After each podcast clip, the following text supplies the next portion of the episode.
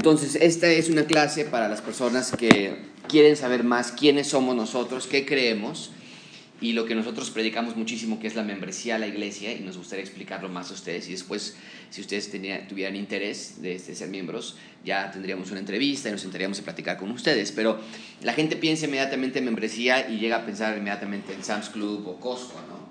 Porque son los únicos lugares que se tienen membresías y nos llegan a decir a veces, bueno, eso de membresía en la, iglesia, ¿de qué se trata? Entonces tienen sus hojas, vamos a, leer muy rápidamente algunos, algunos puntos importantes y, quisiera cubrir esto con, con, ustedes. La primera parte es una carta de, de mí hacia ustedes, dice en nombre de la congregación de la iglesia Bautista Gracia Abundante, les damos la bienvenida a nuestra clase de membresía. Es nuestro deseo presentarles a nuestra iglesia lo que la Biblia dice acerca de la responsabilidad de cada cristiano de dar gloria a Dios a través de su vida. Adelante con otros cristianos en una iglesia local. Subrayen esa fase, fase importante eh, eh, eh, que cada cristiano tiene de dar gloria a Dios a través de su vida con otros cristianos en una iglesia local. Eso es crucial. Lo que nosotros consideramos una comunidad de creyentes ¿no? Nosotros no creemos que una iglesia eh, debe estar compuesta por personas que nada más nos vemos los domingos y nos despedimos el resto de la semana. Nosotros nos llamamos una iglesia, pero hay una comunidad. Eh, estamos a punto de comenzar unos proyectos de renovación aquí en, en, las instalaciones, pero queremos insistir a las personas el que entiendan que esto no es la iglesia, esto es un edificio. Antes era una, una oficina de un partido político y después Solamente Dios sabrá qué va a hacer después. Pero la iglesia somos nosotros. Es una comunidad de creyentes. Siguiente, eh, siguiente línea, este compromiso es con una iglesia local, lo que llamamos membresía, es el enfoque de esta clase. Entonces, ya desde el inicio te puedo explicar yo que la membresía es una, un deseo de pertenecer a una iglesia local con un grupo de creyentes en una comunidad conjunta. Eso es lo que es membresía no es una, no es que te tienes que comprometer a dar, a nunca faltar, a, leer la Biblia todos los días. Esos son aspectos secundarios que esperamos que lean todas sus Biblias todos los días, que esperamos que lleguen a la iglesia constantemente, pero de ustedes y de cualquier otro individuo. La membresía es el compromiso con la iglesia local de decir esta es mi iglesia y con otros creyentes, con otros de, otros, de otras comunidades también aquí. Dice, a medida que se familiaricen con nosotros como iglesia, Confiamos en que ustedes comenzarán a ver algunas de las oportunidades y desafíos que nuestro entorno y nuestra historia han traído. No podemos estar seguros de lo que nos depara el futuro como iglesia, ni aún sabemos lo que será el mañana para aquí y agradecidos de que Él está añadiendo, perdón, para nosotros como individuos. Sin embargo, estamos encantados con la salud espiritual que Dios ha cultivado aquí y agradecidos de que Él siga añadiendo creyentes comprometidos en nuestro círculo. Es una bendición saber que Él nos amó desde antes de la fundación del mundo y por lo tanto reconocemos que nuestro llamado es hacer, de nuevo, es esta frase, la membresía, a ser seguidores comprometidos de Cristo. Eh, Lucas 9:23, sabedores de que somos receptores de una gracia inmerecida y conscientes de que debemos andar como Él anduvo. Ser miembros de la Iglesia Gracia Abundante es más que solo firmar un documento Desear ser miembros de esta u otra iglesia significa reconocer a Jesús como el edificador de la iglesia y desear someternos a su mandato para vivir en comunidad con otros creyentes. Entonces, otra definición más, el ser miembros es reconocer a Cristo como el, la cabeza de la iglesia. No tenemos a un papa, no tenemos a un pastor, sino Cristo es la cabeza de la iglesia y reconocer que queremos, que queremos someternos al mandato de Cristo. Eso es ser miembro de una iglesia. Ser, ¿Por qué? Porque de otra manera, eh, venir a la, a la, iglesia, en cierta manera, ¿ok? No lo voy a igualar del todo, pero de cierta manera no sería distinto a ir al cine cada mes, por ejemplo, ¿no? Donde no hay una relación ni con el que está sentado enfrente, ni con el que está sentado adelante, ni nadie le importa si llegas o nadie le importa si no vas.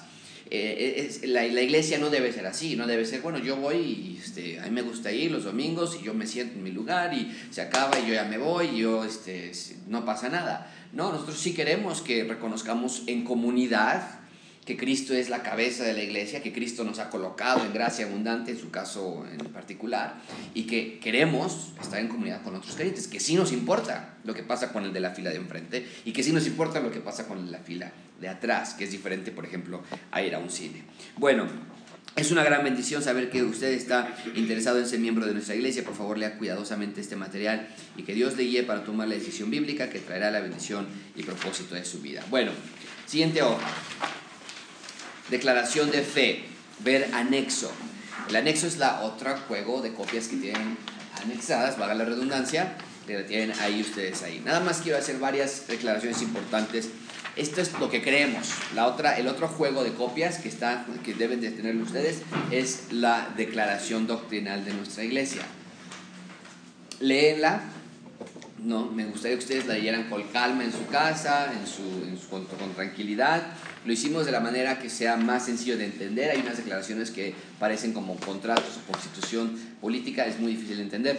Pero nada más quiero mm, remarcarles algunas cosas importantes de esta declaración de fe. La primera que tienen es cuál. El primer tema que está en la declaración de fe es cuál. ¿Lo tienen en sus hojas? No, dice, ahí dice ver anexo, bien, bien Juliana, pero dice ver anexo vamos a voltear a las siguientes juegos de copias que tienen ahí abajito, exacto, muy bien. Pásenle, pásenle, Jorge Lisette. Ahí atrás está su silla. Entonces, el primer tema de la declaración de fe es cuál? Ok, déjame ponerlo aquí en la pantalla.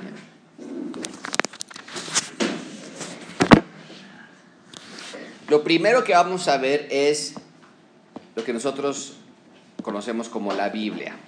¿Ok? La Biblia. Lo tienen ustedes como las santas escrituras. ¿Sí saben dónde estamos ya? Ya estamos. les dimos dos juegos.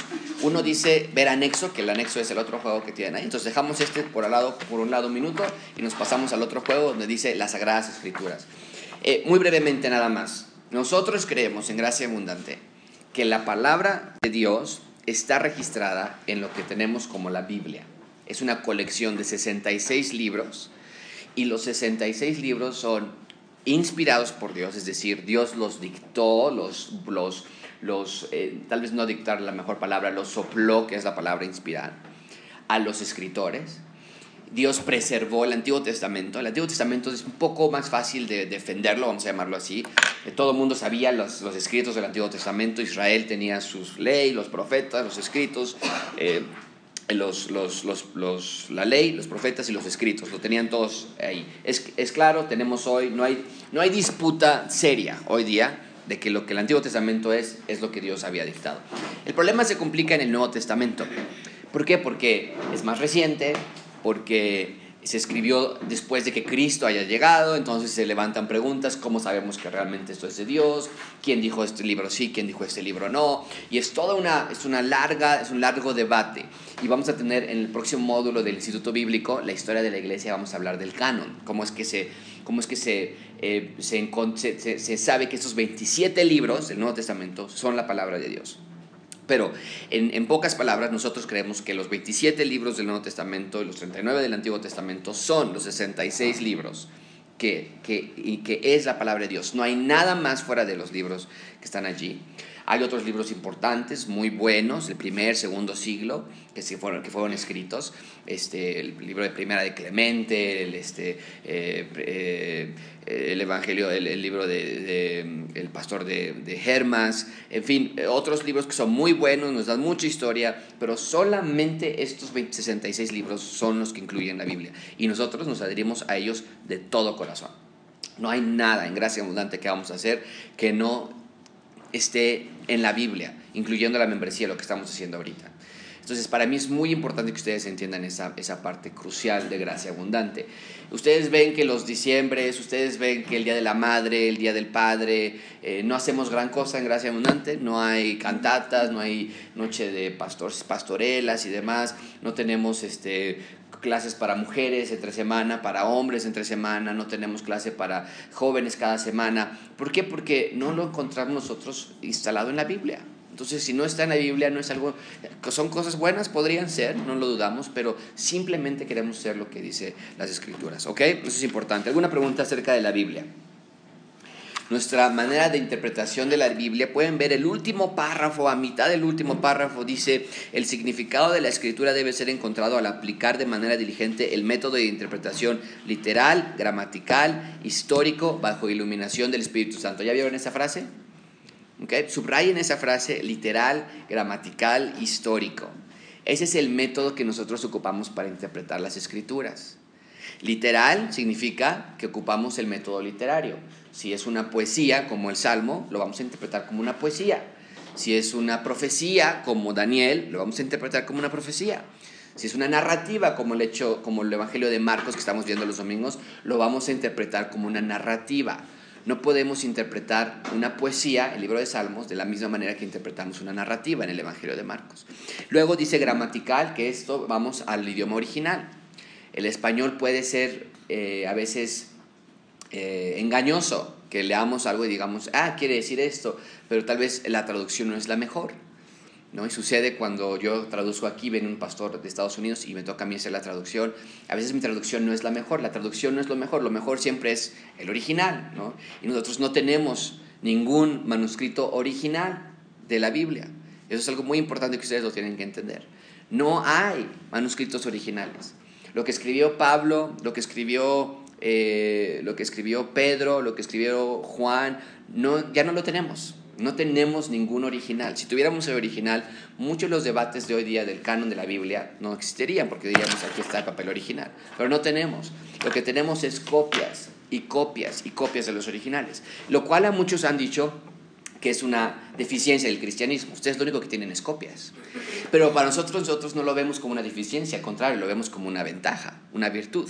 Porque si tú tienes un, un centenar de copias y la mayoría de las copias coinciden una con otra, quiere decir entonces que es muy probable, la mayor probabilidad posible, que todas estas copias son del mismo original proveniente. Si no, tuviéramos un centenar de copias y todas dijeran cosas distintas. Pero nosotros vemos esa parte, vamos a estos manuscritos, a las copias de los originales, no vamos a los, a los, a los, um, los, los, originales, no los tenemos, pero vamos a las copias de ellos y vemos qué es lo que decía el texto original. Y de ahí a partir vemos cómo interpretar el texto. Okay. Y después histórico, que es, vemos que, la, que el libro, la Biblia no fue escrita para nosotros. La Biblia no fue escrita para los mexicanos. La Biblia fue escrita para un grupo muy particular de personas. En el Antiguo Testamento para la nación de Israel, en el Nuevo Testamento para diferentes destinatarios. ¿no? Lucas escribió su, carta a, Teófilo y, y, y, Pedro escribió a la iglesia de Roma y Pablo escribió a la iglesia de Éfeso. Eran destinatarios en particular. Queremos ver qué es lo que entendieron ellos. Si logramos entender lo que ellos entendieron cuando recibieron esa carta, entonces nosotros vamos a poder entender lo que significa el texto. ¿Ok? Esa es la manera que nosotros interpretamos a Dios, bien, eh, a la Biblia, perdón. Siguiente tema que tienen es Dios, Dios Padre, Dios Hijo y Dios Espíritu Santo hasta la página 3. Si ustedes se dan vuelta, de nuevo, leanlo ustedes en su casa. Creemos en la Trinidad. Es un Dios con tres personas. ¿Ok? Es un Dios con tres personas. Cuando Cristo estuvo colgado en la cruz, es muy importante que ustedes lo entiendan, por ejemplo. Eh, hay muchas personas que dicen, es que cómo puede ser que Dios haya matado a su propio hijo. Pero si nosotros creemos en la Trinidad, entonces hay un aspecto muy importante. Cuando Cristo estuvo en la cruz, realmente también estaba Dios en la cruz, porque son tres en uno. Entonces, no es que Dios contrató a alguien para que muriera en, nuestro lugar. Dios mismo tomó forma de hombre y él mismo estuvo también en la cruz, la Trinidad. Entonces, desde la cruz nosotros podemos, bueno, desde mucho antes, pero en la cruz, que es lo más fuerte que la gente critica del cristianismo, es eso, cómo Dios pudo haber matado a su propio hijo. Bueno, no lo diría yo así, ¿no? No lo diría yo así porque Cristo, al estar en la cruz, también Dios Padre y Dios Espíritu Santo estaban en la cruz también.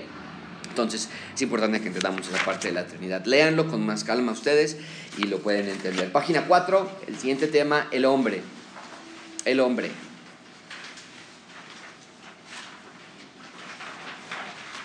En Gracia Abundante nosotros enseñamos que el hombre está desahuciado espiritualmente. Si pueden escribirlo al lado de ahí, pues háganlo por favor.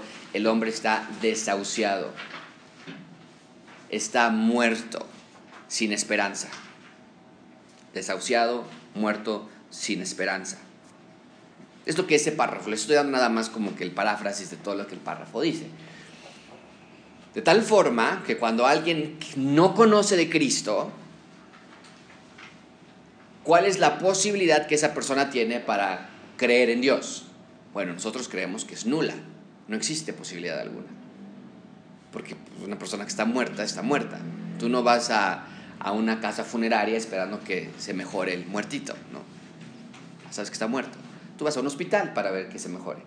Pero, pero, nosotros creemos espiritualmente estamos muertos, estamos desahuciados, no hay esperanza alguna para que alguien conozca de Dios. Ahora, tú vas a estar pensando en este momento, no, pastor, yo creo que sí, yo tenía siempre dudas, a mí siempre me gustaba leer la Biblia, es que mi hermano me invitaba y yo siempre tenía, como que yo sí siempre creí que algo existía ahí y bueno, ya eh, fue aquí o en algún otro lugar que ya Dios me mostró quién es Él.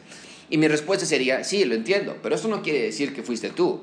Eso fue Dios obrando en ti, tal vez desde joven, en algunos casos tal vez desde ya mayor, pero Dios fue poniendo personas, cosas en tu mente, preguntas que te empezaron a abrir los ojos, pero no fuiste tú, desde luego, no fuiste tú, fue Dios que nos lleva al siguiente tema que es la salvación. Escriban en el siguiente párrafo de la salvación, que es página 4 y parte de la página 5, que la salvación nosotros creemos en gracia abundante es dada 100% de Dios. 100% de Dios. El hombre no coopera, no tienen que escribir esto ya, estoy ya explicando, es 100%, 100 de Dios. El hombre no coopera en la salvación, el hombre no participa en la salvación, el hombre no genera su propia salvación, la salvación es 100% de Dios. Dios te da la fe para creer. Vas a decir, no, pastor, yo sí acepté a Cristo, yo sí oré, desde luego. Y, y, Romanos lo dice así, que si confesaras con tu boca que Jesús es el Señor y creyeres en tu corazón que Dios te levantó de los muertos, serás salvo. Y tú vas a decir, yo ya hice eso, yo ya confesé y yo... Sí, pero incluso esa habilidad de poder confesar con tu boca es dada por Dios. Esa iluminación para que ahora sí tú digas, Señor, yo te pido perdón por mis pecados, Señor, yo creo en ti, y, en fin, en fin, en fin, esa, esa iluminación es dada del Espíritu Santo de Dios, es dada por Dios. ¿Ok? Bueno, regeneración, nosotros enseñamos que un hombre salvo tiene que haber cambios en su vida, tiene que a mitad de, esa, de, ese, de ese párrafo, a, ver si me encuentran donde estoy, dice, la regeneración genuina es manifestada en frutos dignos de arrepentimiento que se demuestran en actitudes y conductas justas. Subrayen esa parte. La regeneración genuina es manifestada en frutos dignos de arrepentimiento que se demuestran en actitudes, conductas justas.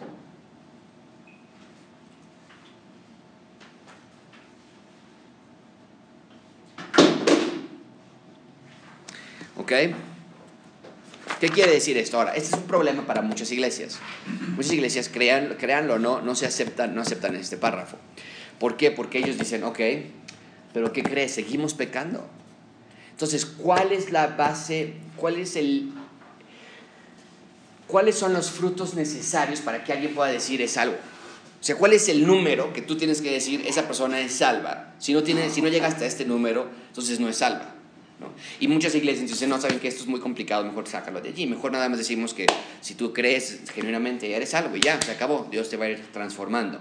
Y nosotros llamamos esa transformación santificación que está en la última parte de su hoja. Lo vamos a ver en un minuto. Pero la parte de regeneración no podemos evitarla porque es bíblica. Si no hay frutos de arrepentimiento, entonces no hay arrepentimiento genuino. Pero el problema es que se ha llegado a pensar que la regeneración es igual a perfección. Y no es así. La regeneración, déjame escribirlo así. Regeneración es totalmente diferente a la perfección. Nosotros creemos que ante Dios ya somos perfectos, ante Dios ya somos santos a una persona que realmente es salva, ¿ok? Pero la regeneración habla más acerca de la transformación progresiva de un creyente, es decir, el día a día. Y esto yo siempre lo puse en la pantalla hace unas semanas en una clase, pero siempre hago énfasis, esto no se mide en días, esto se mide en meses, se mide en años. Entonces es muy difícil para nosotros como creyentes decir, yo creo que no soy salvo porque ayer le grité a mi esposa. Yo creo que no soy salvo porque ayer me enojé con mis hijos. No puedo ser salvo porque si fuera salvo entonces ya no estuviera haciendo esta clase de cosas. Y para nosotros, nosotros decimos, no, desde luego que no funciona así. La regeneración, sin embargo, funciona así. Yo creo que sí soy salvo. Porque en los últimos tres años para acá, ya no me enojo de la misma manera que me enojaba con mi esposa antes.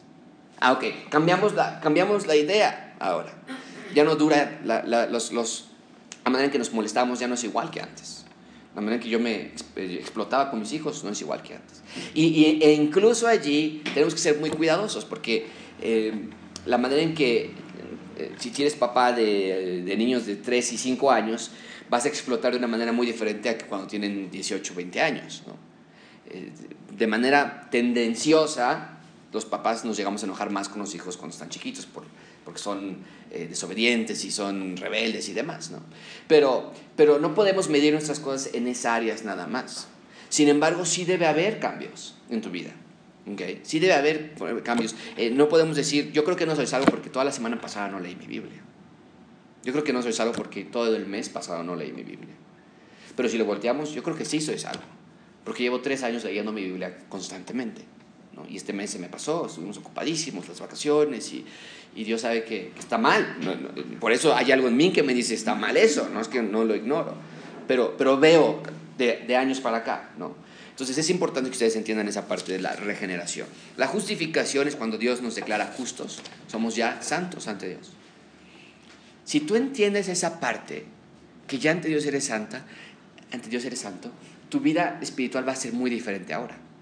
¿Por qué? Porque tú no vas a decir, híjole, llevo un mes sin leer mi Biblia, Dios me va a mandar un castigo, Dios se va a enojar conmigo. Si tú entiendes este párrafo, que ya eres santo ante Dios, ya no hay castigo que te va a llegar, entonces ahora vas a decir, híjole, llevo un mes sin leer mi Biblia. Se me antoja, la necesito, quiero, me gusta, tengo que volver a ponerlo en mi agenda, hacer la rutina otra vez y arreglar mi horario para leer mi Biblia. Porque ya Dios me ve perfecto, ya Dios, ya soy su hija, ya soy su hijo. Entonces no vas a hacerlo por miedo, por temor, eso nunca funciona. Esa disciplina te va a durar unas cuantas semanas, tal vez meses. De que si no, ya, ya Dios, es que todo lo que hiciste por mí, ¿no? Y ahora yo ni siquiera por leer tu Biblia 15 minutos, que soy yo, soy lo peor. Oye, por favor, ¿no? Por supuesto que no. Dios, Dios no quiere personas que se comiseran de sí mismas. Dios ya te ve justa. ¿Por qué? Definitivamente no por nuestras obras, sino por la obra perfecta de su Hijo en la cruz. ¿okay? Entonces cambia la perspectiva. Ya no dices, híjole, ya no voy a enojar con mi esposo, porque si no, Dios nos va a castigar y hasta igual algo malo nos pasa. Dios me ama ya, ya. No, yo no me quiero molestar con Él porque es terrible, es, un, horrible molestarnos, enojarnos. Tenemos que hacer cambios y vivir bien y, disfrutarnos. ¿no? Entonces cambia la motivación y eso dura muchísimo mejor. Santificación es lo que nosotros había, hablamos hace un minuto. Uh, esa, las últimas dos líneas de la página 5 enseñamos que por la obra del Espíritu Santo también hay una santificación progresiva. Subrayen esa parte. Progresiva mediante la cual el creyente es traído a un punto más cercano a posición que disfruta por medio de la justificación. A través de la obediencia de Dios y la capacidad dada por el Espíritu, el creyente es capaz de vivir una vida de mayor santidad en conformidad a la voluntad de Dios, volviéndose más y más como nuestro Señor Jesucristo. Eh, vean esta siguiente sección. Con respecto a esto enseñamos que toda persona salva, subrayen esa parte, salva las personas salvas están involucradas en un conflicto diario. ¿Cuál es ese conflicto diario? La nueva naturaleza de Cristo batalla contra la naturaleza de qué? De la carne. Entonces una persona que es salva va a decir esto. Señor, yo sé que esto que estoy viendo, esto que estoy haciendo está mal. Ayúdame, porque caí ayer y estoy a punto de caer hoy. hoy es, esa tensión. Una persona no salva va a decir que esto no tiene nada malo, vámonos. ¿no? Ahorita que nadie me está viendo es el momento. Y no hay una sensación después, ni antes de que sabes que estás a punto de hacer algo malo, ni después una sensación de arrepentimiento, de decir, ah, como Pablo diría, que eh, ¿quién me librará de este cuerpo de maldad? Es como una ropa que te quieres quitar y decir, ya no quiero más esto y sin embargo sigo cayendo y sigo cayendo. Y regresamos al punto, la regeneración, tenemos que recordar, bueno, pues ya no llevo cayendo tanto como antes, pero no es excusa para decir, bueno, si antes hacía esto una vez a la semana, ahorita lo estoy haciendo nada más una vez al mes, ya está padrísimo, por lo menos una vez al mes ya me la quedo haciendo. No, es, es un intento de que se elimine por completo. Nuestro propósito es erradicar el pecado de nosotros a 100%. Ese es nuestro propósito en la vida. Es difícil, es imposible, hasta llegar a la glorificación con Dios. Pero ese es nuestro propósito. ¿Alguna pregunta de este tema, hermanos? ¿Todo bien? Seguridad. Tenemos seguridad en la salvación. La salvación no se pierde. Simplemente es lo que significa ese, ese, párrafo. Separación, enseñamos que nosotros no podemos... Adelante, adelante, buen día, pase, pase. Enseñamos nosotros que el creyente debe vivir una vida separada del mundo. Ahora, este tema es un tema muy profundo, porque de aquí muchas personas no se agarran, no, no pues si los creyentes toman, si, los, si el mundo toma Coca-Cola, los cristianos no podemos tomar Coca-Cola. Si el mundo va al cine, nosotros no podemos ir al cine. Y yo crecí en una iglesia donde no nos dejaban ir al cine, por ejemplo, porque era separación, tenemos que vivir separados del mundo. Tiene, hay, sus, hay sus verdades y hay sus mentiras, ¿no? Eh, ¿Está mal ir al cine? ¿Alguien de aquí podría decirme, sí o no? No. no. Está mal ver una película con alto contenido sexual en el cine. Pues sí, ¿no? O sea, no es correcto. Pero eso podría ser en tu casa o en tu teléfono. El, cine como tal no es el culpable. Tú puedes pasar una muy buena película con tus hijos, palomitas y refrescos. Pero lo que estás viendo tal vez es el problema. Y hoy día ya puede ser en tu teléfono, puede ser en cualquier otro dispositivo. ¿no? Entonces, la separación es esa. Nosotros no decimos, no queremos decir, por ejemplo, una, una temporada donde las televisiones eran, eran malas, entonces los cristianos no debíamos tener televisión en casa. Eh, pero nosotros vemos que la separación de la que enseñamos en Gracia Abundante no es separación de cosas, la separación es del pecado. Vamos a la raíz. Entonces, si el problema es la, el contenido sexual que estoy viendo, pues ni en el cine, ni en mi teléfono, ni en Netflix, ni en nada. Está mal. La música es otro aspecto muy importante, ¿no? Entonces, los cristianos solamente escuchan música cristiana, nada más, solamente música cristiana. Y nosotros diríamos, ok, eh, entonces vamos a, podemos ir a un concierto de música clásica. No, pues no, sí, música clásica, sí. Ok, podemos ir a un concierto con mariachis. Bueno, sí, tal vez, bueno. Entonces, nosotros decimos, bueno, todo lo que sea anti Dios, nosotros no vamos a tener nada al respecto. Si es una canción que tiene contenido anti Dios, con, letra anti-Dios. No tenemos absolutamente nada al respecto, ni en película, ni en música, ni convivencias, porque hay convivencias que tú sabes, los 15 años, tú sabes cómo se va a poner el ambiente, tú sabes la tentación que tú te vas a enfrentar, tú ya sabes que yo me alejo de esto. No es que las fiestas de 15 años estén mal, esta convivencia, sin embargo, va a estar mal. Yo ya sé de qué se trata, no me tienen que decir. Y esas cosas es las que el creyente dice, yo me separo de estas cosas porque yo ya no tengo nada que hacer aquí. Es algo que tenemos que considerar nosotros como creyentes. Bueno, y la iglesia, nosotros vemos la, la, iglesia local como la novia de Cristo. Creo que he sido muy claro en las clases de Marcos, en las clases de Daniel, pero déjame hacerlo de nuevo. Hay una vertiente en el cristianismo que dice, el Antiguo Testamento primordialmente es de Israel, el Nuevo Testamento primordialmente es de la iglesia, por lo tanto, ellos dicen en su premisa, por lo tanto, la, la iglesia ha tomado el lugar de Israel, ahora nosotros somos como el nuevo Israel de Dios, somos el nuevo pueblo de Dios. Nosotros diríamos, no es así. El, nuevo, el Antiguo Testamento sí es primordialmente de Israel, el Nuevo Testamento sí es primordialmente de la iglesia, pero nosotros vemos que las promesas hechas a Israel de un reino literal, con Jesucristo reinando en el trono, literal, no en un trono eh, volando con nubecitas al lado. Es un trono literal, un, centro de gobierno, con sus ramas de gobierno que va a tener. Es literal en el Antiguo Testamento porque así se dieron en el Antiguo Testamento. No, cuando Dios prometió que vendría el Mesías a reinar sobre Israel, no lo estaba diciendo de una manera eh, metafórica, era una manera literal. Entonces llega Cristo a la tierra y se va sin ponerse trono. Nosotros decimos, tiene que regresar otra vez. Y es efectivamente lo que vemos en la página 9, donde vemos que el rapto de la iglesia, la iglesia es tomada de aquí, todos los creyentes van a ser raptados, tomados. Por siete años aquí en la tierra va a haber una terrible tribulación. Y después del periodo de la segunda tribulación, de la tribulación, perdón, ahora sí viene la segunda venida de Cristo. Él va a reinar aquí, literalmente con su sede en Jerusalén. Va a ser un gobierno literal, siempre lo decimos, con sistemas eléctricos, con basureros, con casas, con personas literales. Vamos a estar allí reinando por un milenio, mil años, Apocalipsis 20, 19, 20, 21. Y después de ese, de ese periodo de mil años, página 10, ya el último de la sección, a ver el juicio de los perdidos, aquellas personas que rechazaban a Cristo es el juicio final. ¿Ok? Satanás, los demonios, sus ángeles caídos van a ser lanzados, va a ser el juicio del gran trono blanco y todos los, Apocalipsis 21 nos dice, todos los que no fueron hallados en el libro de la vida fueron lanzados al lago de fuego. Ahí está el final. Y entonces allí llega lo que yo he predicado ya por varios meses en Marcos, reino nuevo, el, cielo nuevo y, tierra, tierra nueva, donde la recreación de lo que está aquí en el planeta Tierra va a ser destruido y vuelto a ser de nuevo, con un jardín, como en el Edén, con un árbol, el árbol de la vida, de ahí vamos a comer todas las naciones, y, y, esa palabra comer seguramente no tiene la idea de que vamos a comer de ella, sino que nos va a sustentar, y va a regresar todo en la, como Génesis capítulo 1 otra vez. Se cierra la historia de la Biblia en, la eternidad. Y esta vez ya no existirá la serpiente que habrá sido ya destruida. Ya no existirá el pecado porque ya habrá sido pagado por Cristo en la cruz.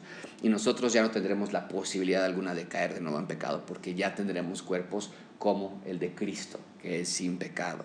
Y nosotros ya no podremos pecar otra vez. Ese es el cielo nuevo y la tierra nueva para estar con Él para siempre. ¿Ok? Bueno, lean esta parte doctrinal, es muy importante para ustedes, que ustedes la tengan en mente. Página 2, regresamos a nuestra página, a nuestro juego de copias anterior, donde nos había dicho que veamos el anexo, ya lo vimos, ustedes léanlo, por favor. Estamos en la página 2 del otro juego de copias. ¿Sí saben dónde estamos? ¿Sí? Más o menos, ¿ok? Bueno, el bautismo de los niños en la gracia, en la iglesia, gracia abundante muy brevemente, nosotros no bautizamos a niños. Nuestros amigos presbiterianos sí lo hacen y nosotros no vemos absolutamente nada eh, de herejía en eso. Okay. Cuando, los, cuando hay iglesias presbiterianas, particularmente, no estoy hablando, y ahorita vamos a hablar del bautizo de los, de los niños en la iglesia católica, pero el bautizo de la iglesia presbiteriana es así. Ellos dicen, vamos a presentar a un niño, les vamos a poner agua en su cabecita, como lo hacen en la iglesia católica, esto no es para salvación, no es necesario para limpieza de pecados, no es absolutamente nada que ver con eso, pero es simplemente para identificarlo como miembro de la iglesia, como un orar por él y que Dios lo salve eventualmente y que él ponga su fe en Cristo. Así lo hacen nuestros amigos presbiterianos y lo respetamos. Nosotros no lo hacemos así porque nosotros no vemos ningún patrón en el Nuevo Testamento que se bauticen a niños, en absoluto. Ellos lo toman así porque en el Antiguo Testamento a los niños a los ocho días de nacido se le tenía que hacer una circuncisión para identificarlos con el pueblo de Dios. Y ellos toman esa parte y dicen, bueno, pues la circuncisión no era salvación, sino una simple identificación. Hoy en el Nuevo Testamento el bautizo no es una salvación, es una identificación. El problema es que nosotros no lo vemos así. No lo vemos en ninguna carta que Pablo escribió a ninguna iglesia. Pablo dio instrucciones de toda clase. Eh, saca a los malos, eh, cuidado con esto, cuidado con aquello, lean esto, no lean esto, pero nunca habló del bautizo de niños. Entonces nosotros entendemos que por lo menos en el primero y segundo siglo de la iglesia no existía esa, esa, ese hábito y nosotros no lo hacemos tampoco. La iglesia católica enseña que hay que bautizar a los niños, eso sí, para salvación. Tiene que, es una parte de los sacramentos importantes que tiene que cumplir una persona si quiere ir al cielo. Y si no lo bautizas de niño, entonces tiene que haber un gran, se hace un problema complicado para la persona, ¿no? Y que muchas veces se paga por medio de, este, ¿cómo? Indulgencias y oraciones y demás que se tienen que hacer por esa persona. Pero nosotros no vemos, eso, eso sí es malo, eso sí es herejía, nos está enseñando mentira, ¿no? Sí. Este, mi, esposo venía de pero éramos cristianos. Eh, él bautizó al, al niño, a, a, a, mi, él uh, la circuncisión la hizo. Sí. Eso es No, malo. no, no, no. Porque era una, era parte de su cultura. Sí, desde luego. Sí, y eran leyes ceremoniales que tenían que cumplir los judíos en ese entonces. Hoy nosotros vemos que las leyes ceremoniales, las leyes eh, morales, eh, la ley judicial, todo fue cumplido en Cristo.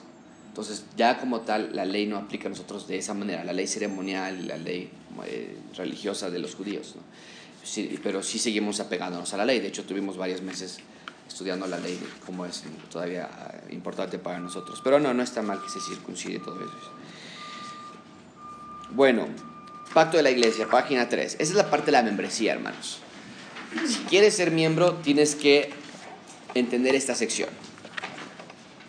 Hebreos 10:23. ¿De dónde sacamos esta cosa de la membresía? Bueno, mantengámonos, mantengamos firme la esperanza que profesamos.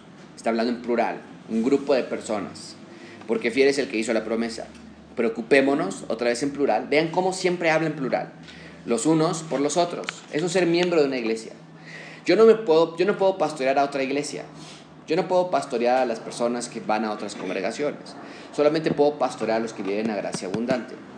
Especialmente aquellas personas que digan, yo quiero ser parte de gracia abundante. Tenemos en nuestra iglesia varias personas que vienen, van, de pronto los vemos, de pronto no los vemos. Y está bien, esta iglesia está abierta para todos.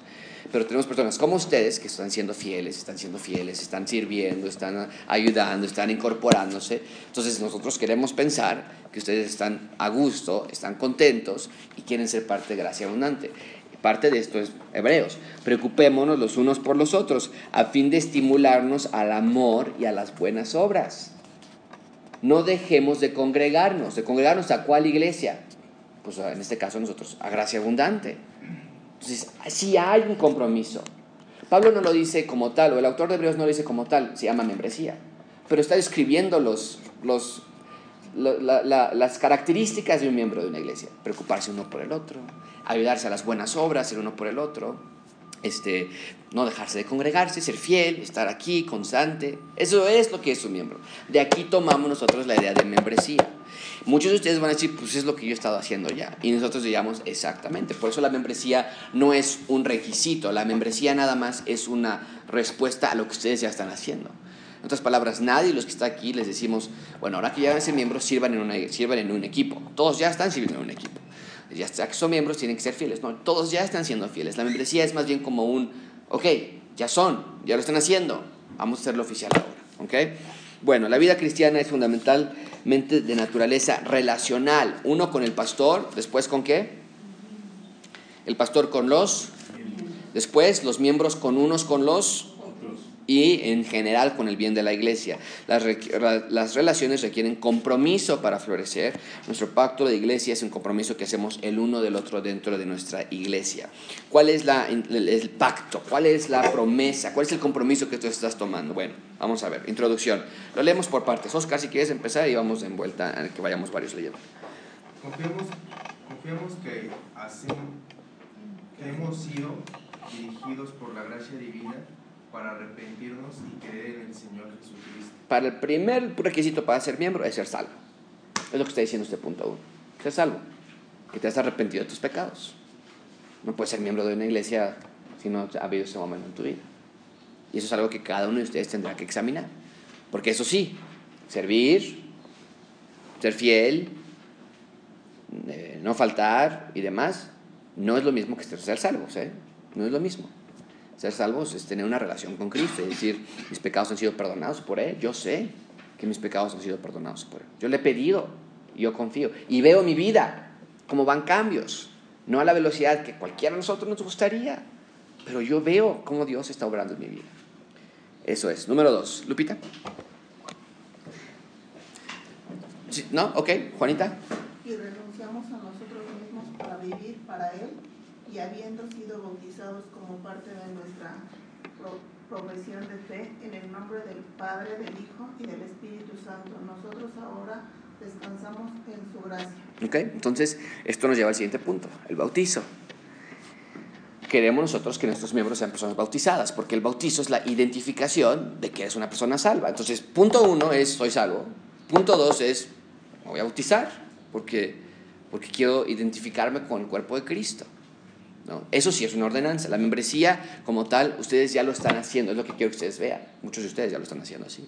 Ya son fieles, ya están aquí, ya están sirviendo, ya están en comunidades misionales y demás.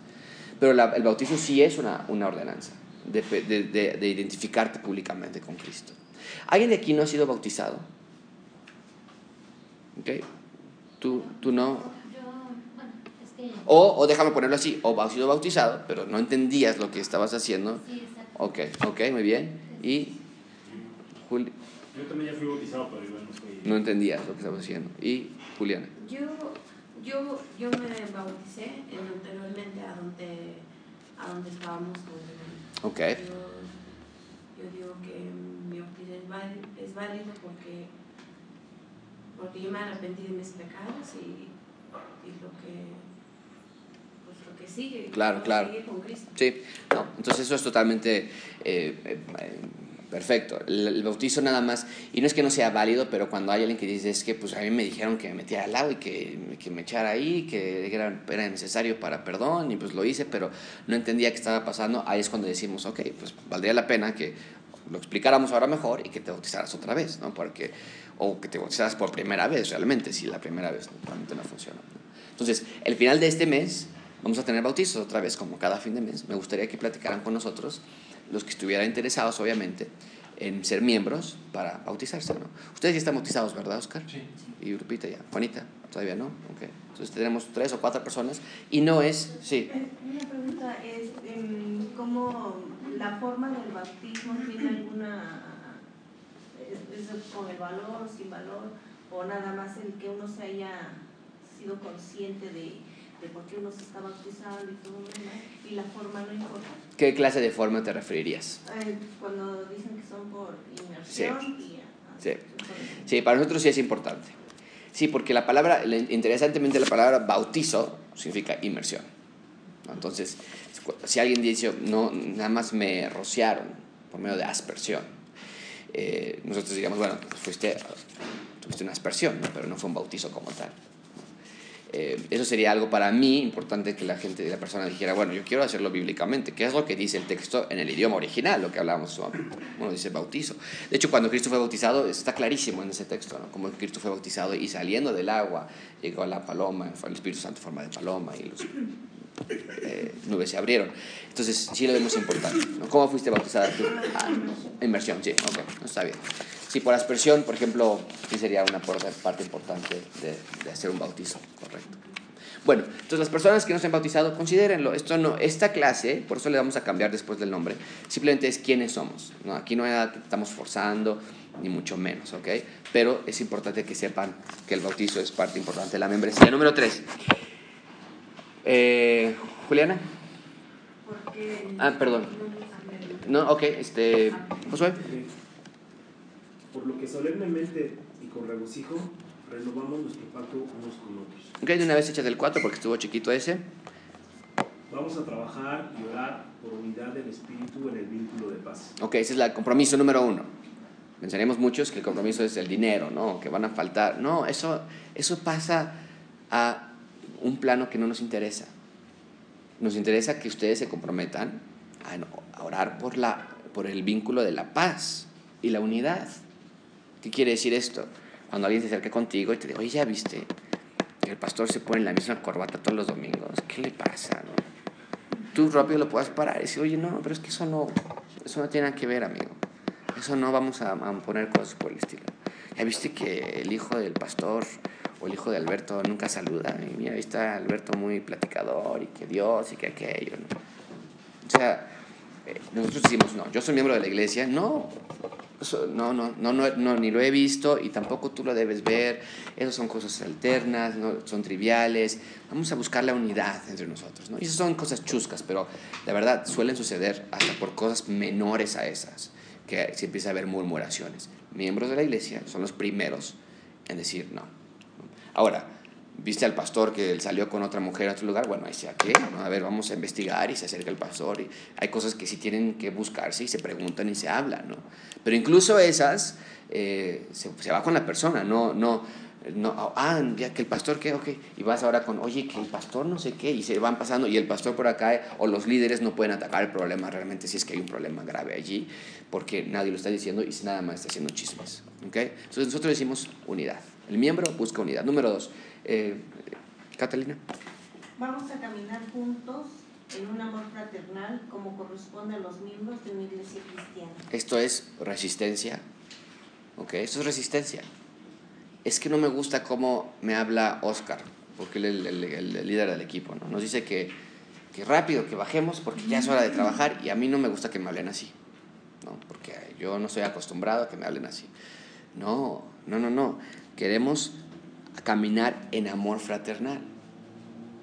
Entonces vamos a resistir hay personas que tenemos una capacidad de hablar con algodoncitos y hay personas que, oye, bájate ya, bájate las cosas del café, vámonos rápido. Ay, qué feo me está hablando, ¿no? Bueno, pero no es una grosería, conoces a la persona que es un poquito más áspera en hablar a veces y tal vez tú pues, acercarte con él, oye, Oscar, mira, yo sé que estás, pero por otras personas tal vez se puedan llegar a, a ofender porque nos hablas medio, medio gacho a veces, ¿no? brusco, ¿no? Y, bueno, se arregla ahí, pero nunca tomarlo de manera personal, ¿ok? El número tres, Julián. Ejerceremos un cuidado afectuoso y vigilante uno sobre el otro y fielmente nos amonestaremos y nos rogaremos unos por otros conforme la ocasión lo amerite. Eso es muy importante, conforme la ocasión lo amerite. Hay iglesias que por todo, todo, vamos a platicar. No, vamos a, venga, vamos a platicar y este, porque hubo un problema entre ustedes y no, simplemente cuando la ocasión lo amerite. Ahora, esto también habla de que nosotros tenemos que ser cuidadosos con otras personas, ¿no? Entonces, sean amables, sean suaves con otras personas, sean, sean eh, tranquilos, sean este, fraternales, amor fraternal. Número 7. Eh, no dejaremos de congregarnos ni descuidaremos nuestras oraciones por nosotros mismos ni por otras personas. La fidelidad a la iglesia, que ninguno de ustedes tiene problema de eso, pero es importante, es un compromiso que tú estás haciendo. Nos esforzaremos en todo momento en criar como se debe a los que están debajo de nuestro cuidado, en disciplina y amonestación y a ejemplo amoroso a buscar la salvación de nuestra familia y amigos. Esto habla para los que son abuelitos, papás, particularmente los papás, que van a buscar el Evangelio. Esto es lo que nosotros llamamos iglesia en casa a que haya iglesia en casa. Un miembro de nuestra iglesia debe tener iglesia en casa, por lo menos una vez a la semana. Este, Perdón, eso que, que no entiendo iglesia. Iglesia en casa, qué bueno, sí, y, y qué bueno que lo preguntas. Iglesia en casa realmente es lo que nosotros promovemos como el tiempo que una persona debe tomar durante la semana para sentarse con su familia, su esposa, sus nietos o solito para leer la Biblia, orar y pasar un tiempo a solas con Dios. Muchas iglesias tal vez lo llamarían como, pues lean sus Biblias en la semana, pero nosotros lo queremos, queremos quitar el énfasis de que vengan a la iglesia el domingo, no, no, vayan a su iglesia durante la semana, en sus casas, hagan iglesia en casa, tengan un tiempo, y todo esto fraternal, con amor fraternal, afectuoso, eh, vínculo de la paz, en sus casas también, no nada más aquí. Porque muchos hijos, déjame decirte, no les gusta eso. Es que mi papá es súper amable con todos en la iglesia, pero a nosotros nos habla muy feo. Es que mis papás, no, en la iglesia hasta se abrazan, pero en la casa ni se dirigen la palabra. Entonces, estos compromisos es para la iglesia, pero iglesia no nada más el domingo, sino iglesia todos los días de la semana, vivirlo realmente en tu casa. Es iglesia en casa, eso nos referimos con, con esa actitud, más que nada. No es una acción, sino una actitud. Número 10, ah, perdón, número 9. Nos gozaremos de la felicidad de los demás, nos esforzaremos en soportar con ternura y simpatía las cargas y dolores de los demás. ¿okay? Oye, pues mi negocio está muy mal y el de, el de Oscar muy bien. Es que ese cuate aparte es un tramposo, seguramente está haciendo cosas malas o viceversa. No, nos gozaremos con el bien de otros y cuando alguien esté mal nos vamos a doler con ellos también. 10. Buscaremos con la ayuda divina vivir con cuidado en el mundo renunciando a la impiedad, los deseos mundanos, recordando que, así como hemos vivido, hemos sido voluntariamente sepultados por el bautismo y resucitados simbólicamente de la tumba, de esta manera ahora hay en nosotros una obligación especial para llevar una vida nueva y santa. ¿Qué quiere decir esto? Bueno, que hay ciertas cosas que ya no vamos a hacer, que ya no queremos hacer. Mucha atención, no estamos diciendo que ya no pueden hacer. Como ya soy miembro de la iglesia, ya no puedo emborracharme los viernes, cada viernes que había este, junto, este, reunión de fiesta, ¿no? No, porque, a ver, porque eres miembro de la iglesia no puedes hacer eso. Se supone que un verdadero creyente ya no quiere hacer eso. Okay, ya no quiere vivir esa clase de ciclo. Este, como ya soy miembro, pues ya ahora tengo que hablar bonito a mi esposo, ¿no? ¿Qué? No, no puede ser así. Tiene que ser un resultado de. ¿okay? Número 11. Vamos a trabajar juntos con la continuación de un ministerio evangélico en esta iglesia así como sostendremos su celebración, ordenanzas, bautismo, cena del Señor, disciplina, doctrinas. Vamos a contribuir con alegría y de manera regular en el sostenimiento del ministerio, los gastos de la iglesia, el alivio de los pobres y la propagación del Evangelio en todas las naciones. Esta habla de la ofrenda, del dar, que sean generosos. Nosotros no, no predicamos el diezmo, el diezmo como tal, nosotros no lo vemos bíblico para el Nuevo Testamento. Lo vemos eh, que era una manera de impuesto en la nación de Israel en el Antiguo Testamento y había tres clases de diezmos. Entonces, por lo menos en un año regular la, la nación de Israel diezmaba, no el 10%, diezmaba el 25, del 25 al 30%.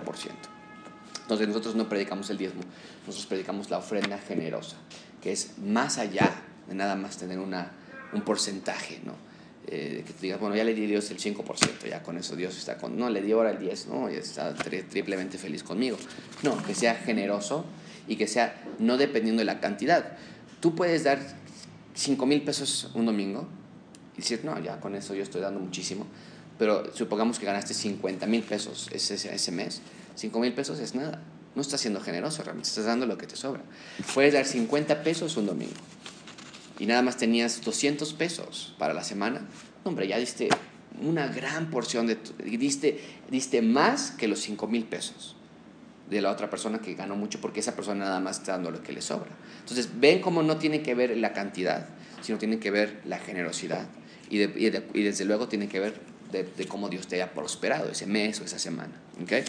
Bueno, eh, cuando nos vayamos de este lugar y tan pronto como sea posible, nos uniremos con otra iglesia en la cual sea posible llevar a cabo el espíritu de este pacto, así como los principios de la palabra de Dios. Bueno, pues a veces por cuestión de, de, cambio de domicilio y demás, te tienes que mudar, no, es difícil llegar acá, pero es un compromiso.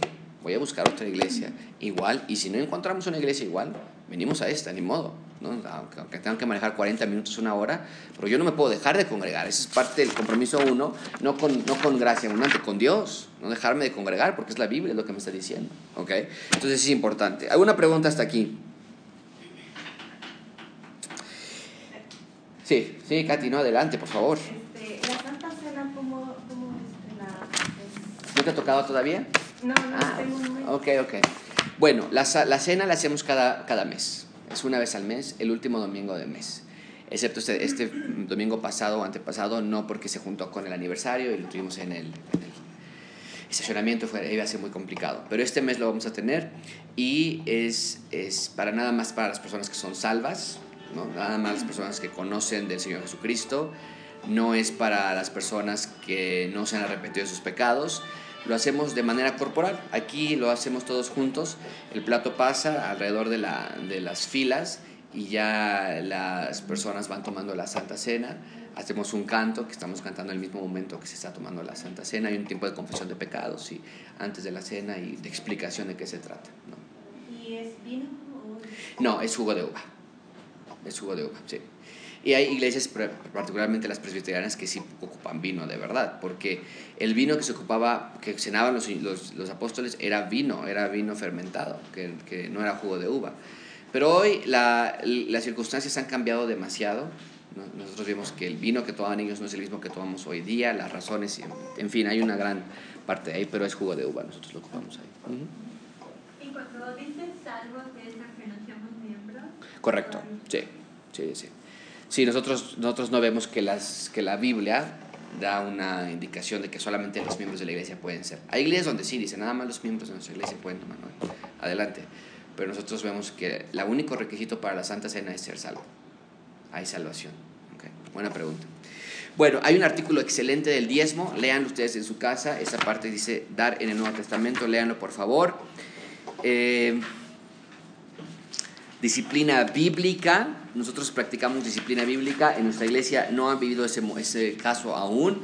La disciplina bíblica es para la gente que, está, que es miembro de la iglesia. Supongamos, vamos a ocupar a, vamos a ocupar a mí, o bueno, Alberto que se acaba de ir. Si Alberto engañara a su esposa con otra mujer, eh, la disciplina bíblica entraría en acción. Él es miembro de nuestra iglesia y nosotros entraríamos, yo entraría con él y diría, Alberto, lo que estás haciendo está mal, tienes que arrepentirte, tienes que dejar a esta mujer. Y entonces, si Alberto me dijera, no, bueno, o, o sí, lo voy a hacer, pero no lo des, Mari nos dice que, que todavía está ahí, le encuentra cosas y demás, iríamos yo y otros pastores de la iglesia, lo confrontaríamos y le diríamos, Alberto, esto es serio, tienes que hacerlo ya, si él no lo, no lo cumple aún así, entonces vamos al cuarto paso, que es llevarlo a la iglesia y la iglesia lo, lo, presentaríamos aquí en una reunión extraordinaria de miembros, los visitantes, nuestros amigos que nos visitan, les pediríamos que bajaran al café y aquí nos quedamos los miembros y presentaríamos el caso de Alberto. Alberto ya, se, ya fui yo, ya fuimos dos o tres testigos, ya fuimos los pastores de la iglesia y ahora vamos a, a llevarlo a ustedes. Y Alberto rehúsa este, arrepentirse de ese pecado, entonces se expulsa de la membresía Alberto ya no es miembro de nuestra, de nuestra, de nuestra iglesia porque ha roto todos los compromisos que está, se supone que él mismo dijo que él quería hacer, eh, y entra en disciplina de la, de la iglesia, que es que, que toda persona que tenga contacto con él en nuestra congregación tiene que haber contacto, tiene que tener un contacto exclusivamente para pedirle que se arrepienta de su pecado. Otras palabras, si tú te encuentras, por ejemplo, si Alberto llegara con Oscar a cortarse el cabello, Oscar, como miembro de la iglesia, y porque está en disciplina Alberto, Oscar no puede decirle, amigo, qué, qué bárbaro, qué bueno que estás acá, hoy un cafecito, te extrañamos, pero mira, yo no me meto en tu asunto, yo respeto. No, no, no. Un miembro de la iglesia le va a decir, Alberto, claro que sí, ven, te corto el cabello, pero en lo que te estoy cortando el cabello, te voy, oye, ¿qué, amigo, ¿qué pasó? Esto está mal. La Biblia, tu esposa, el daño a tus hijos, el daño para ti mismo, esto es terrible, ¿no? Y Alberto lo único que va a escuchar es esa parte de, de que por favor regrese y se arrepienta de su pecado, ¿no? Entonces, es la parte de la disciplina bíblica que ustedes se van a, incluir cuando llegue el momento de que haya disciplina en alguien. Afortunadamente, hasta ahorita no no hemos tenido ese caso de llegar hasta el cuarto paso. Varios, varias situaciones donde hemos primero o segundo paso, donde vamos yo u otras personas y hemos logrado que esa persona recapacite y entonces ya se, ahí ya se corta, ya no hay más, ya no se sigue hacia adelante. ¿okay? ¿Alguna pregunta en ese tema? Bueno, ¿no? ¿Ok? Eh, página 6. ¿Por qué unirnos a la iglesia? Nada más subrayen ustedes, yo voy a leer los subtítulos, ustedes en su casa lo leen. ¿Por qué eh, unirse a la iglesia, página 7. Vean por favor, el primer tema, el primer subtítulo que nos da la razón de unirnos a una iglesia como miembros es amarnos los unos a los otros. Ya lo habíamos visto en el pacto, el, el que leímos, amarnos los unos a los otros. Hay varios pasajes que nos dicen, ámense los unos a los otros, cuídense los unos a los otros. Eh, de hecho, no sé si pusimos aquí, tal vez lo vamos a poner después, pero de hecho nos confesamos nuestros pecados los unos a los otros también. Pero bueno, segundo razón, animarnos los unos a los otros, lo pueden ver ahí. Número tres, protegiéndonos los unos a los otros. Y aquí es importantísimo, porque muchas iglesias, parte de gracia abundante, amigos, ustedes tal vez lo han notado ya, pero no todos somos iguales. Hay personas que llegan vestidos muy diferentes a otros. Hay personas que, que llegan con tatuajes, que llegan con piercings, que llegan... Eh, y parte de la belleza de eso en gracia abundante es que la gente se siente no rechazada. Al no todos ser iguales, no te sientes rechazado tú. Entonces, una persona que llega con tatuajes o piercings o algo así, no se va a sentir rechazada porque todos nos ven con corbata y con super vestidos y todas las mujeres con sus vestidos y demás, ¿no? Eh, pero el proteger los unos a los otros es parte importante porque en Gracia Abundante sí promovemos eso, pero también queremos ayudarnos, no los queremos dejar así.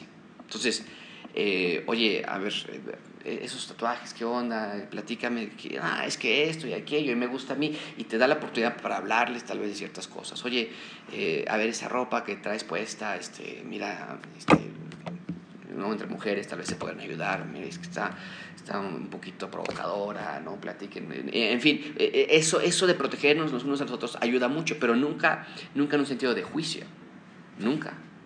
Y eso para mí ha sido, y déjame decirte otra cosa, ha sido incómodo para personas que no están acostumbrados a eso.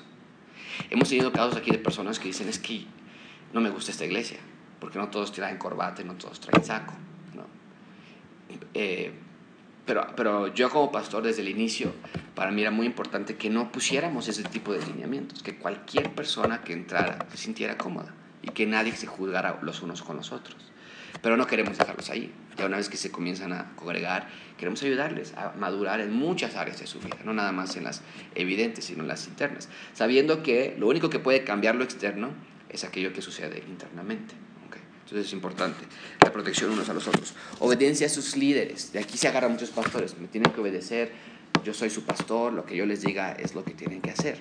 De hecho, eh, ha pasado mucho que la gente llega conmigo y me dice, pastor, ¿qué, qué hacemos en este caso?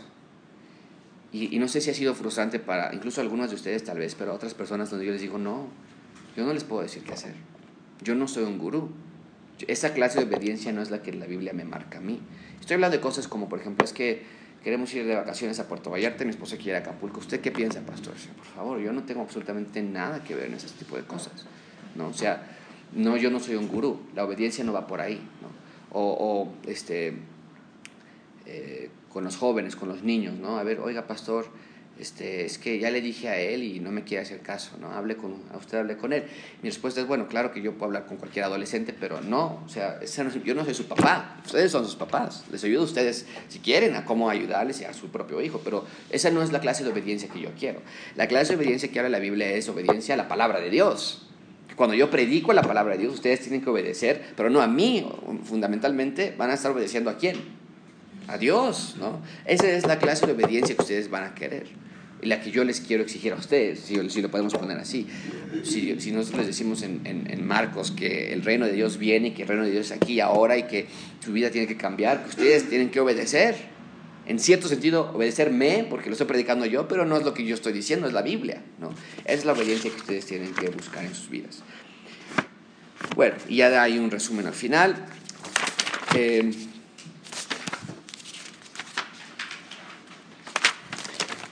un diagrama de cómo funciona el liderazgo de nuestra iglesia.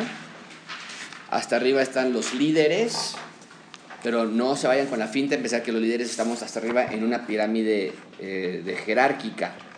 Vean que los líderes tenemos una responsabilidad con usted. La congregación tiene una responsabilidad con los líderes. La flechita va de congregación hacia líderes, es decir, la congregación está checando hemos tenido muchos casos, y déjame ver aquí, creo que no hay de aquí este caso en particular, pero hemos tenido muchos casos de, familias que vienen y que nos dicen, venimos de otra iglesia porque el pastor está haciendo cosas malas. Y en un sentido está bien que huyas cuando, cuando hay herejía y demás. Pero en otro sentido, si, hay una, si es una iglesia sana, los que se deben ir no son los miembros, el que se debe ir es el pastor. Entonces la congregación se junta y dice, ¿sabe qué pastor? Usted ya no está enseñando la Biblia. Usted se va. Y eso eliminaría mucho el problema de que hay muchas personas que se cambian de iglesia, iglesia, iglesia, iglesia. Cuando dices, no, el que se va no tiene que ser. ¿Por qué? Porque Dios me puso en esta iglesia. Yo vivo aquí, vivo cerquita. ¿Por qué me voy a ir yo? Si el pastor es el que está predicando mal. Él es el que se tiene que ir. Ahora, aquí mucho cuidado también, porque a veces, vuelvo a insistir, cosas tan triviales como es que el pastor predica una hora y no nos gusta. ¿No? que predique media hora nada más, ¿no? que se vaya mejor y que venga otro pastor. Bueno, no estamos hablando de eso, ¿no? estamos hablando de cosas doctrinales. Cuando ustedes dicen, oye, que el pastor está diciendo que cosas que no son bíblicas, ¿no? entonces se tiene que hablar acerca de eso. Pero la iglesia ya le dijo y no, no Por eso para nosotros es muy importante, vean, el, el título de hasta arriba es líderes. Hay un, hay un equipo pastoral en nuestro caso somos tres los que estamos como un equipo pastoral, que Dios siga agregándolo. Pero ese equipo pastoral tiene que, por eso, por eso nosotros no creemos en la, en la parte de que nada más debe haber un pastor, sino hay varios, para que los otros pastores también puedan ser sensibles y decir, sí, es cierto, este pastor, el, que, el pastor maestro, el que le toca predicar más, el caso, en este caso yo, el que predico más, está predicando mal, lo tenemos que sacar y pedirle que se vaya, ¿no? Y, ahí muy tristemente luego se hacen divisiones de iglesia porque uno se van con el pastor, en fin. Pero ustedes como congregación sana tienen que buscar esto. Sí, Katy. pero bueno, en el, en el, caso de que la estructura de la iglesia es este, que dijéramos eh, son apóstoles, ellos son los que gobiernan, sí, sí, sí, sí. Tanto, este, uno no puede decirles nada porque no, no, no, y no está diseñado, está diseñado para que no ocurra eso. Esas estructuras están diseñadas para que nadie se pueda quejar, porque hay un solo líder, hay un solo Dios o hay un solo, una sola fuerza que está gobernando la iglesia. Por eso yo dije, si la iglesia es saludable, esto se puede llevar a cabo. Si la iglesia no es saludable, pues con que lleguen tres o cuatro buenos miembros no van a poder cambiar nada. ¿no? O si tú, por ejemplo, en el caso tuyo, Katy, que tú estabas en una iglesia así, y de pronto ves que no es la doctrina correcta, lo correcto para ti no es decirles a, los pastores, a ver, cambien todo porque está mal. Lo correcto para ti en tu caso particular sería buscar una iglesia donde se, se predique la doctrina correcta. Pero hablando de nuestro ejemplo particular, yo considero que gracias a una, una iglesia sana, si yo comenzara a predicar algo incorrecto, yo considero que hay un grupo suficiente de hombres con el equipo de liderazgo que podrían acercarse a mí y decirle, Josué, o cambias esto porque está mal que estás predicando esto, o te tienes que ir. Y nuestra iglesia está preparada para esto, yo pensaría. Con Miguel, con Alberto, con Francisco, fácilmente, y con los líderes de otras eh, comunidades misionales y demás, fácilmente podrían sacarme a mí en caso de que fuera un problema doctrinal, ¿no? porque no está, gracia abundante no está diseñada alrededor de mí. ¿no? Bueno, después les damos ahí una historia de la iglesia y me voy a saltar esta parte porque el siguiente módulo viene historia de la iglesia. Va a estar increíble en el Instituto Bíblico, va a estar buenísimo. ¿Cómo es que ha- si te has preguntado esto, lo vamos a responder? Y si no te lo has preguntado, es importante que te lo preguntes. ¿Qué pasó cuando el Señor Jesucristo ascendió y dejó a sus discípulos aquí en la tierra? ¿Y cómo hoy estamos aquí en gracia abundante? ¿Qué es lo que pasó to- todo este tiempo en medio? ¿Y por qué hoy tenemos cristianos carismáticos, pentecostales, bautistas, anabautistas, metodistas, este, eh, presbiterianos? ¿De dónde salieron todos estos? No? En, este, en este periodo, si se supone que es una sola Biblia, vamos a estudiarlo en nuestro instituto bíblico, no se pueden perder esa parte. Y finalmente, misiones. Misiones es la página 11, es nuestra promesa de fe. Estamos comprometidos a dar esos sobres amarillos que ustedes ven, son exclusivamente para promesa de fe. Los que tú, si tú te comprometiste y lo hicimos el año pasado, los que son más nuevos no, no, no habrán estado, pero va a ocurrir otra vez en noviembre.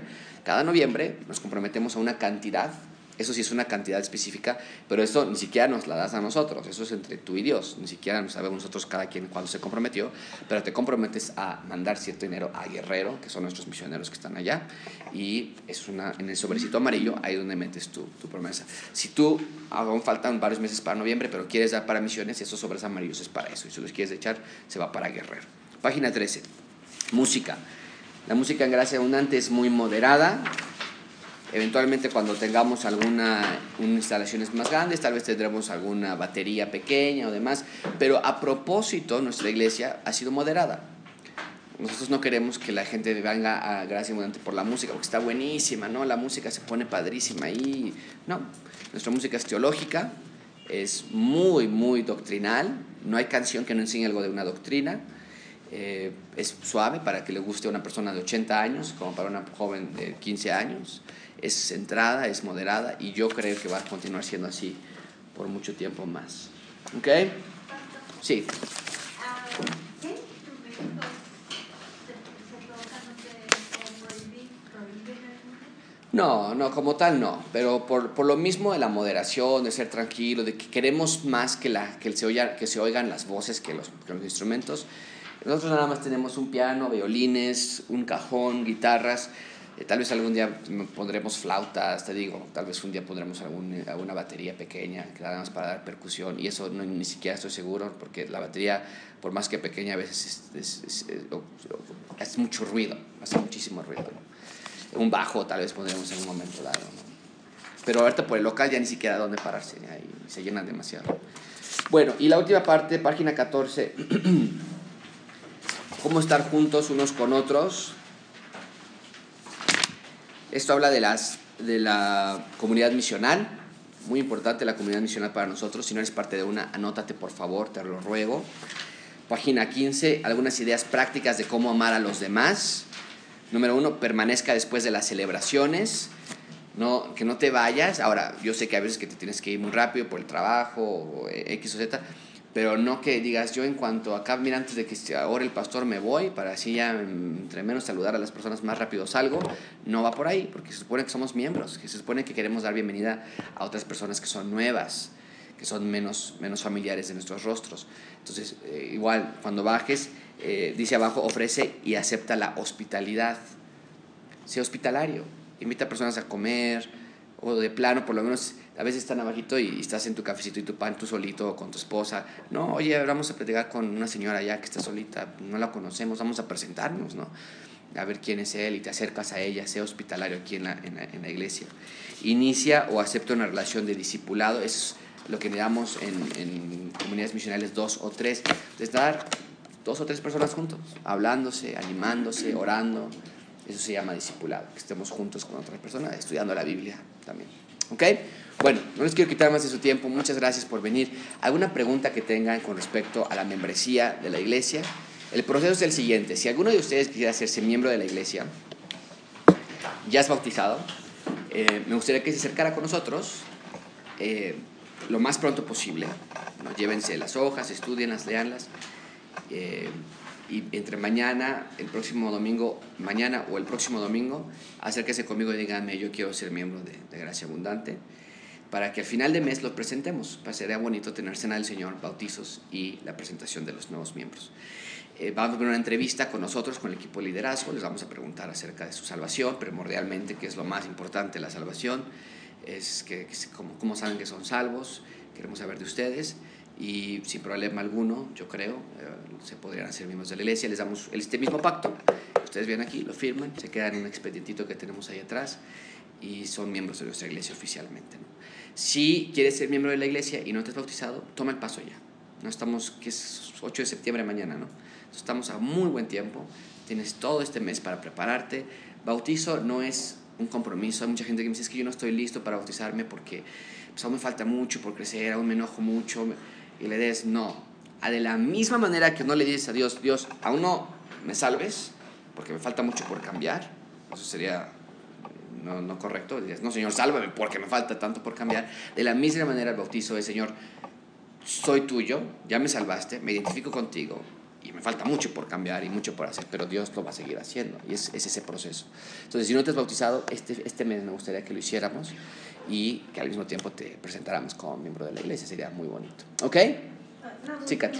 No, ¿Qué por favor. ¿Qué es? Una vez escuché Sí. a alguien que.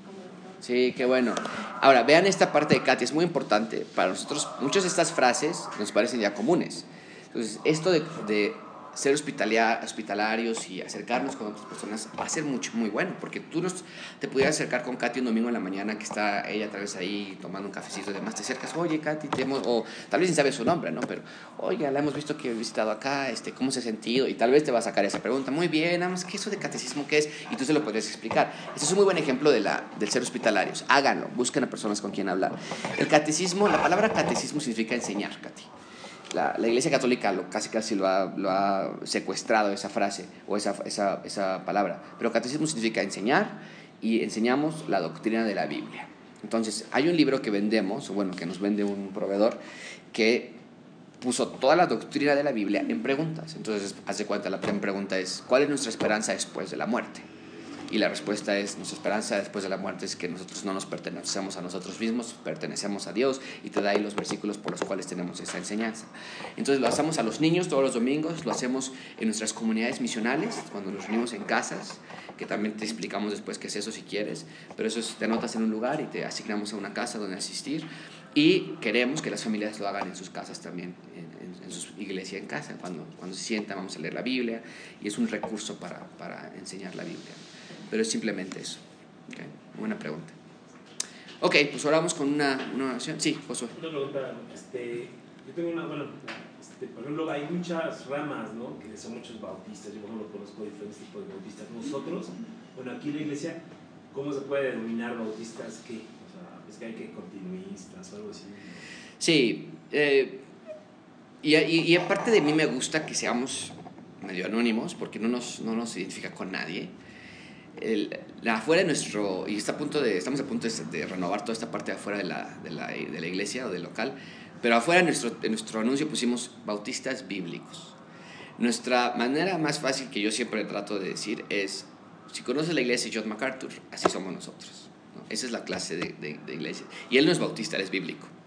Él se llama bíblico. ¿Qué quiere decir? Simplemente creemos lo que la Biblia enseña.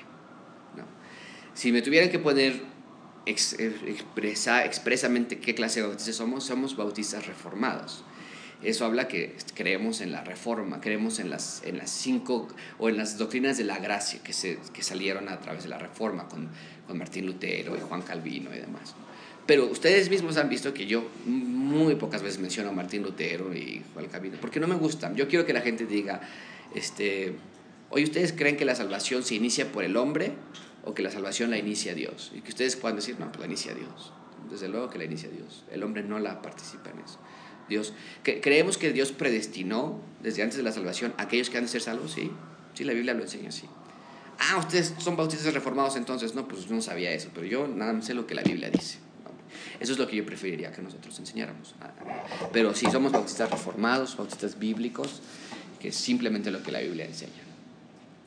¿Ok? Muy bien. Oramos entonces y nos despedimos, Alberto.